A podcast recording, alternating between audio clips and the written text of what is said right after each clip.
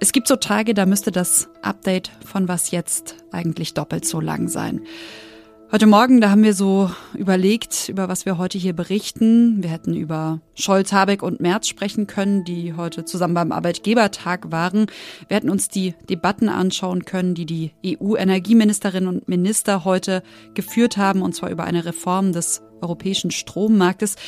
Wir hätten auch über den Anschlag in Brüssel berichten können. Aber der Platz ist begrenzt und es passiert zurzeit einfach so unglaublich viel. Wir haben uns deswegen fürs Reisen entschieden. Klingt schöner, als es in dem Fall ist. Es geht um die Reise des Bundeskanzlers nach Israel und um die Reise des russischen Präsidenten Wladimir Putin nach China. Damit begrüße ich Sie an diesem 17. Oktober. Ich bin Konstanze Keins und der Redaktionsschluss wie immer 16 Uhr. Ich hatte heute ehrlich gesagt ganz schön viel auf dem Zettel und möglicherweise wäre dieses Update ohne die großartige Unterstützung meiner Kolleginnen nicht so gut gelungen. Ich höre aber ehrlich gesagt direkt wieder auf, mich zu beklagen. Ich habe nämlich auch einen Blick auf den Terminkalender von Olaf Scholz geworfen. Los ging es heute Morgen mit einem offiziellen Termin mit dem jordanischen König Abdullah II. Das war kein reiner Plauderbesuch. Es ging nicht darum, sich auch einfach mal ein bisschen besser kennenzulernen und Vertrauen zu gewinnen sondern es ging wirklich um was, und zwar darum, einen Flächenbrand im Nahen Osten zu verhindern. Das hat Scholz jedenfalls gesagt. Majestät, unsere gemeinsame Sorge gilt auch der humanitären Situation in der Region. Wir setzen unsere humanitäre Hilfe fort, um das Leid der Zivilbevölkerung zu lindern. Und wir setzen uns dafür ein, dass es einen humanitären Zugang zum Gazastreifen gibt. Dann, zack, Themenwechsel, Wirtschaft, Innenpolitik. Um halb zehn war Bundeskanzler Olaf Scholz dann zu Besuch auf dem Arbeitgebertag. Da hat er dann eine kleine Ansprache zum Deutschlandtempo gehalten. Hören wir auch mal kurz rein.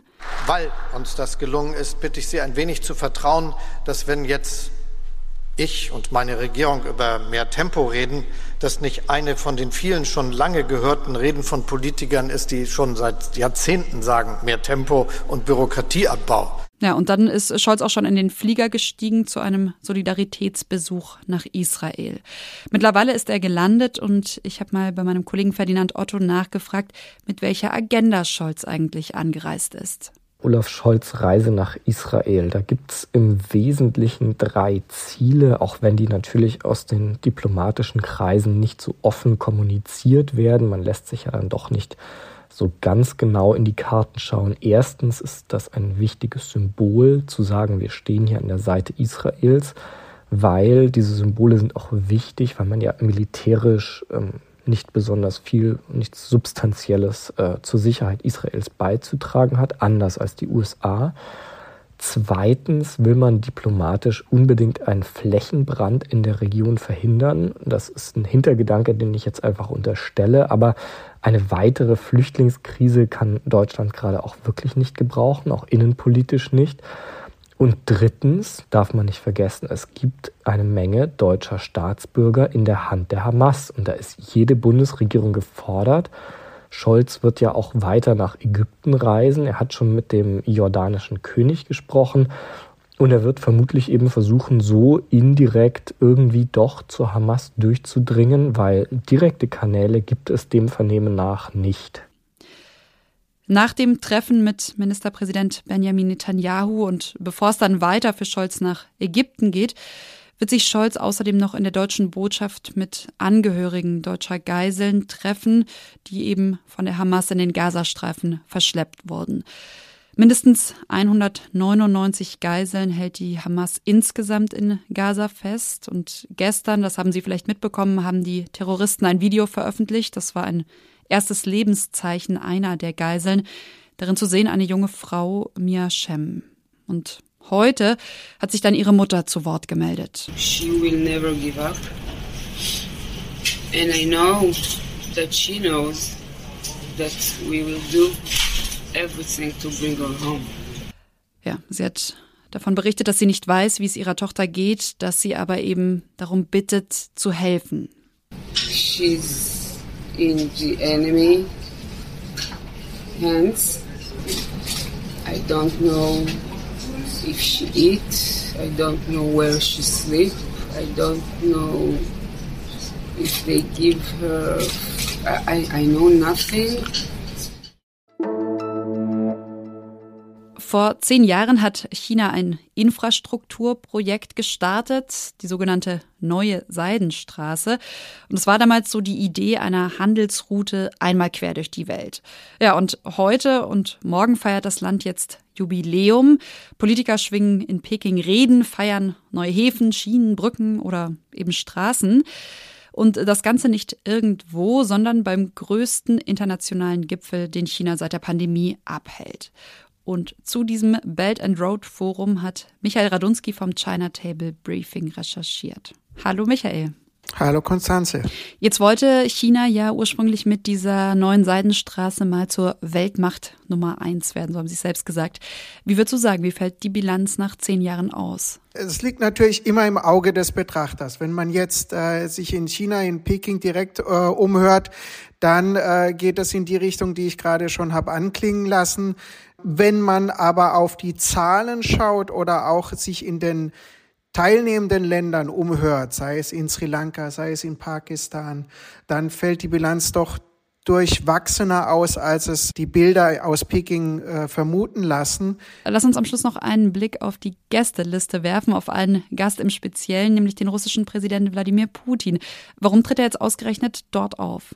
Es ist äh, Putins erste Reise, seit er äh, mit internationalem Haftbefehl gesucht wird, erste Reise außerhalb der ehemaligen Sowjetrepubliken.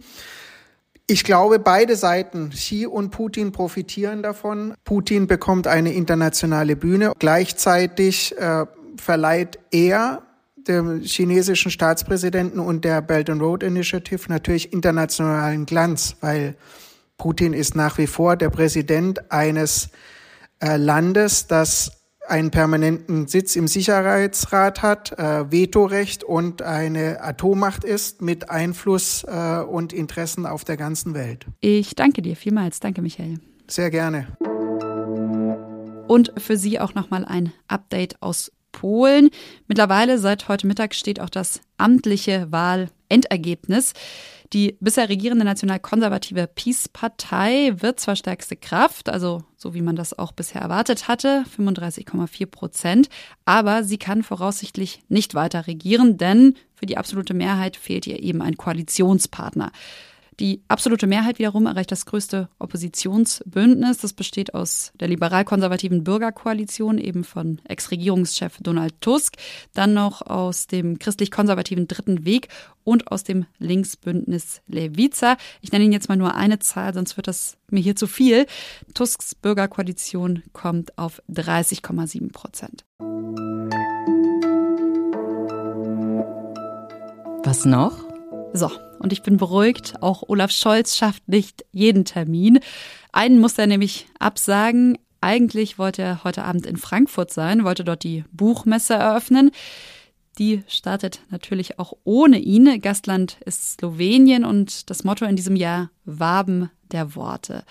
Und Passend zum Start der Buchmesse empfehle ich Ihnen hier heute noch einen ganz neuen Zeitpodcast. Was mir bei Literatur das Allerwichtigste ist, das ist die Stimme des Autors. 200 Seiten, die kamen mir erstaunlich lang vor.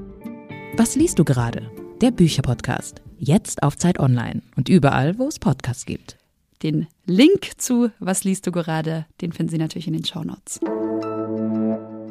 Und das war's von Was jetzt an diesem Dienstagnachmittag. Das war's von mir, Konstanze Keins. Schreiben können Sie uns an wasjetzt.zeit.de und morgen früh können Sie uns natürlich auch wieder hören. Mein Kollegen Janis Karmesin, der sich mit dem nächsten Staatsbesuch in Israel befasst. Der US-Präsident Joe Biden reist an.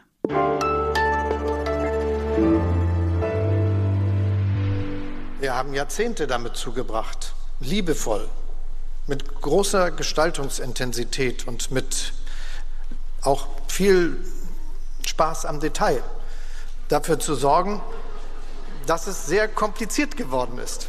Und ehrlich